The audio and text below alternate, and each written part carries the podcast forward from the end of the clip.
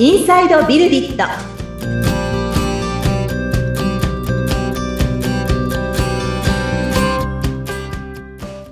こんにちは。株式会社ビルディットの富田です。アシスタントの菅千奈美です。そして今回もゲストの方がいらっしゃいますので、自己紹介お願いいたします。はい。うにさんお願いします。はい。株式会社ビルリットのデザイナー、石崎由美です。うにさんと呼ばれてます。よろしくお願いします。はい。お願いします。そして古川さんお願いいたします。はい株式会社ココリの古川です。よろしくお願いします。はい。お願いいたしますよろくお願いします。はい。では、えー前回からの続きということで、前回ですね、その、ランディングページをリリースしまして、もともとは、えー養護施設さんでですね、えーより質の高い教育を提供したいというふうに考えられている課題に感じておられる養護施設さんと、あの、専門的な、こう、スキル、技能ですね。まあ、音大生さんだったり、その他の、まあ、体育大生さん、美大生さんだったり、まあ、そういった方々のですね、その、社会経験を積んでいくっていう、そういった場ですね。場の提供っていうところのその課題をこう、一緒に解決していくっていう事業を立ち上げていく。ここのコミュニケーションを検証するために、え LP を立ち上げましたと。サービス名はスカラトというサービスですね。これあのまた番組説明欄に、えー貼っておきますので、そちらも、えーご確認いただければと思うんですけれども、このスカラトというサービスが、えー2022年の6月に立ち上がってきて、その後のお話ですね、えー古川さんに聞いていければと思うんですけれども、まずその6月のリリース以降でですね、初めに起こったイベントといいますか、はい、どんなことが起こっていったんでしょうか？はい。えーとですね、まず、まあ、もちろんホームページできて、あの、いろいろ、まあ、宣伝したりとかですね、営業行ったりとか、まあ、いくつかやっていく中で、幼稚園、保育園さんとは別で、実はあの、府中市のとのつながりがちょっと生まれました。うん、うん。え、あの、もともと会社は府中市だったので、まあ、あの、つながりがあったんですけど、府中市にはあの、障害学習センターっていうのがありまして、まあ、うん一生涯ですね、生涯をかけて勉強するっていうテーマで、まあ、あの、0歳からご高齢の方まで、まあ、いろんな学びができるっていう、まあ、そういう施設があるんですね。まあ、そういったところで、まあ、あの、ちょっと声をかけられまして、まあ、あの、子供向けのワークショップやってみないっていうことでですね、あうんの、うんはい、依頼がありました。当初ちょっと実は僕迷ったん、まあそれが、まあちょっと単価が安かったというかですね、まあ仕事としてはあんまり旨味がないなっていうところがちょっとあったんですけど、はい。まあちょっと迷った挙句、まあ経験にもなるし、まあ先生のあの練習にもなるし、まあやろうと思ってですね、うん。うんで、まあ、府中文化の日っていう、市民文化の日かなっていうイベントがあったので、そこで10講座ぐらい担当したんですよね。うんで、まあ、あの、美大生が、まあ、例えばクラフトをやったりとか、音大生がリトミックやったりとか、まあ、そういったいろんな講座をそこで担当させていただいて、うんうん。あのまあ、非常にご好評というか、まあ、センターさんからも、あとは、その、参加した親御さん、子供さんからも、うん。すごく、あの、好評がありまして、そうですね。まずそれが一つ目のちょっと、あの、ちょっとしたイベントというか、まあ、あの、出来事がありました。そうなんですね。はい。はいありがとうございます。あの、もともとは、そういった意味では、養護施設さんと大学生さんとのマッチングっていう形での、そのランディングページ作られてたけど、最初の大きな実績としては、その市の障害学習センターですかね。まあそちらでのイベントにおいて、で、まあ、あれですよね、そのスカラトのサービスのために結構そのご縁になっていた大学生さんですよね。そうですね。まあ、その方々が、その、イベントに参加すると、まあ、レッスン、サービス提供するっていうような流れになっていったっていう意味で言うと、うんなんかこう、当初の想定とは違うところで、その、レッスン提供までのコミュニケーションをするっていうような実績が作れていったのかなっていうふうにはい。聞こえたんですけれども、はい。うんこの辺のその手応えというんですかね。うんはいうん。あの、実際にサービス提供するとなると、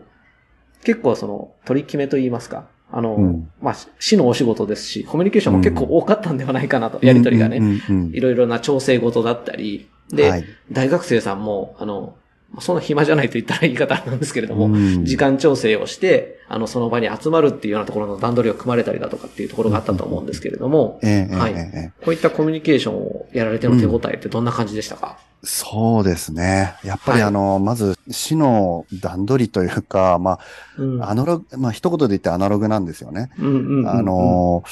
まず、メールも、あの、なかなかスムーズにいかなかったりとかですね。うん。まあ、あの、ちょっとこれを紙で書いてくださいとか、まあ、あの、まあ、そういったところも非常に、まあ、煩わしい点もあったんですけど、なんとか、そうですね。あの、うんまあ、最初の仕事だし、丁寧にやろうと思って、まあ、大学生とのコミュニケーションも含め、そうですね。ちょっと手間はかかって時間もかかったんですが、うんまあ、あ、の、結果、うまくいったっていうところはありますね。うんうんうん。ただまあリアルですよね、うんそういったやり取りが発生するのって、私たちもそのシステム開発、あの、サービス開発をお手伝いさせていただいておりますけれども、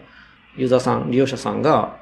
あの、まあ、リテラシーというところもあるかもしれないですけれども、まあ、そもそもそういう、なんていうんですかね、スマホでこういうことやんないよと。あの、電話してくれよと。うん。うん、紙書いてくれよと。こっちは紙で動くんだ。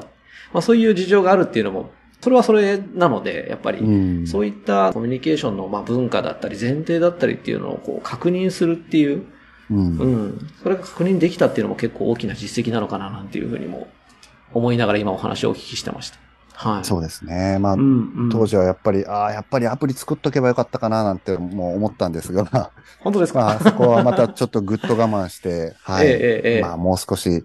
修行の時間だなと思いながら、はい、やってたのを覚えてます。ただ、うんまあ、そこで、やっぱりその実績を動画に残して、はい。まあ、ホームページに、あの、貼り付けたりとかですね。うんうんそうすると、やっぱり他の人も見てくれるようになって、ええあの、その障害学習センターさんからの紹介というか、まあ、そのもうん元会社がですね、あの、はい、はい。府中市から委託を受けていて、その施設を運営している会社さんが、まうんあ、日本全国いいろんなところに施設をお持ちなので、まあそういったところ、他の施設につながったりとかですね。あの、もう本当にピンポイントで、まあ、ホームページのこの動画見て、ちょっとこのイベントやってほしいんですけど、みたいな、そういう頼まれ方をしたので、おー、うんいいっすあね。の、はいそうなんですよね。それは、うんまあ、そのスケールさせていく上で、あの、うんまあ、非常に大きな手応えを感じた、まあ、出来事だったかなと思ってますね。はーい。ありがとうございます。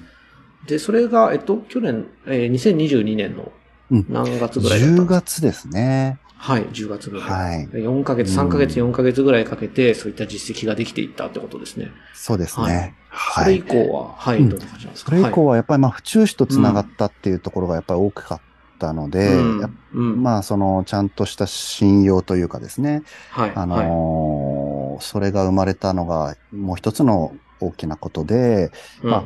今度府中市が、あのー大きなイベントというかプロジェクトを立ち上げるっていうところで、うんあのうん府中市をう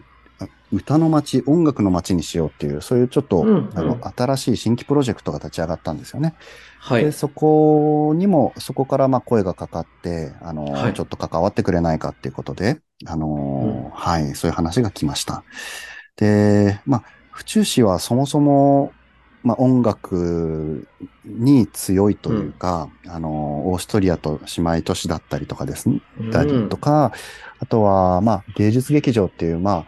本当に立派なホールがあったりとかですね。まあ、そういったこともあったり、あと、まあ、この1、2年でですね、その、府中の第四中学校っていうところが全国で金賞を取ったりとか、はい府中西高が全国で銀賞、第2位を取ったりとか、まあ、空前の、うん、合唱ブームみたいなのが今ありまして、うん。で、まあ、市長が本当に、まあ、そこに、こう、目をつけたというか、これなんとかしたいっていう気持ちがあったみたいで、うんまあ、あの、うん今回のその大きなプロジェクトが立ち上がったらしいんですよね。はい、はい。ええで、まあ、そのプロジェクト、もちろんこう、何かこう音楽のイベント、コンサートをやるっていうのも一つなんですが、それ以外に、あの、アウトリーチ活動って言って、いわゆる養護施設や小学校、中学校に音楽家を派遣して、まうん。あ、そこでこう音、音楽活動をどんどんあの広げていこうよっていう、そういうこともプロジェクトの一環としてあったんですね。うん。うん。そこで、まあ、あのー僕の会社に、あのオファーが来たというかですね、うん。あのーまあ、こういうことやってます、今までやってましたよとか、うん。で、新しいスカラトで、あのー障害学習センターで、こういう経験もあります、実績もありますっていうことで、あのー市の担当者もそういったところを見ていただいて、あのまあ、その実行委員に、まあ、あのー招集していただいて、はい。それで、まあ、そうですね。この2023年は、おそらくこの歌う街府中プロジェクトで、まあ、あの、いろんなところで、あの、活動ができるかなっていうことを今、あの期待しているところですね。うーん、そうなんですね。ありがとうございます。その最初の障害学習センターでの実績から、うんそういった、あの、市の大きな芸術振興のプロジェクトですかね。はい。そういったところの、まあプロジェクトメンバーですか。そういったところに関わっていく。で、そこの関わりも、えー情報としてそのスカラートのホームページの中で、こう、掲載されていく中で、実績という形でどんどん、それがこう蓄積されていってんだなというふうにお聞きしていて感じたんですけれども、その、古川さん、この、スカラトのホームページがどんどん更新されていって、情報がこう、溜まっていくっていうんですかね。実績が入っていく中で、周りからのこのホームページを見ていただいて問い合わせいただくときの内容とか、お声掛けって変わってきた印象ってありますか、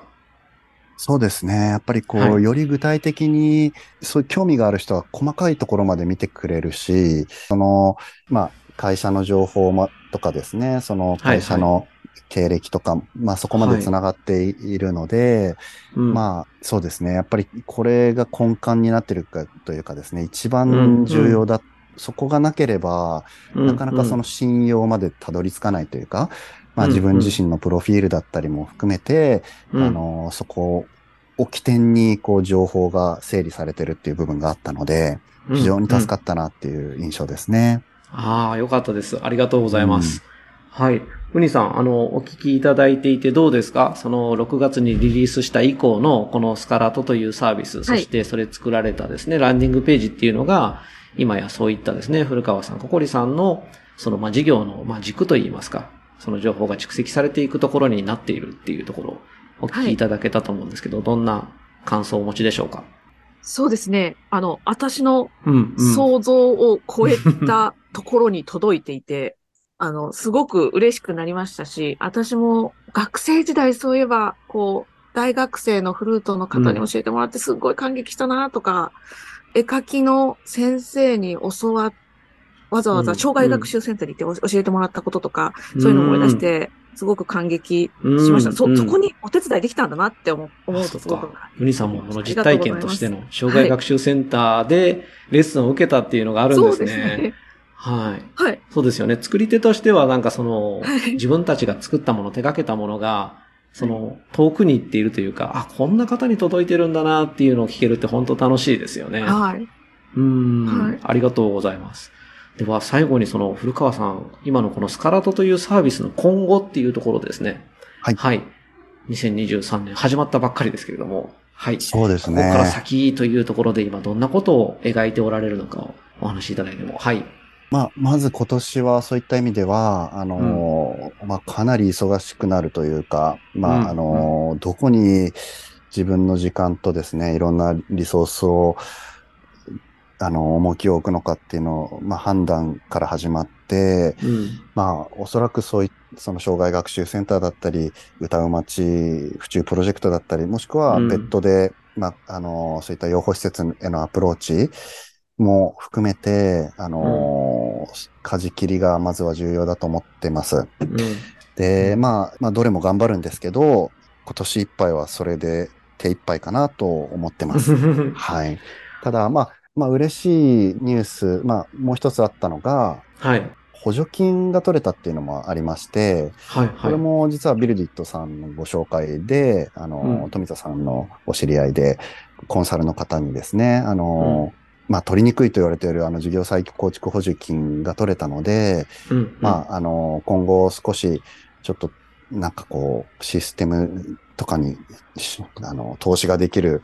ような状況にもなっているので、うん、まあ、うんいよいよアプリ開発かっていうところも、あの、はい、あの、今頭にはあります。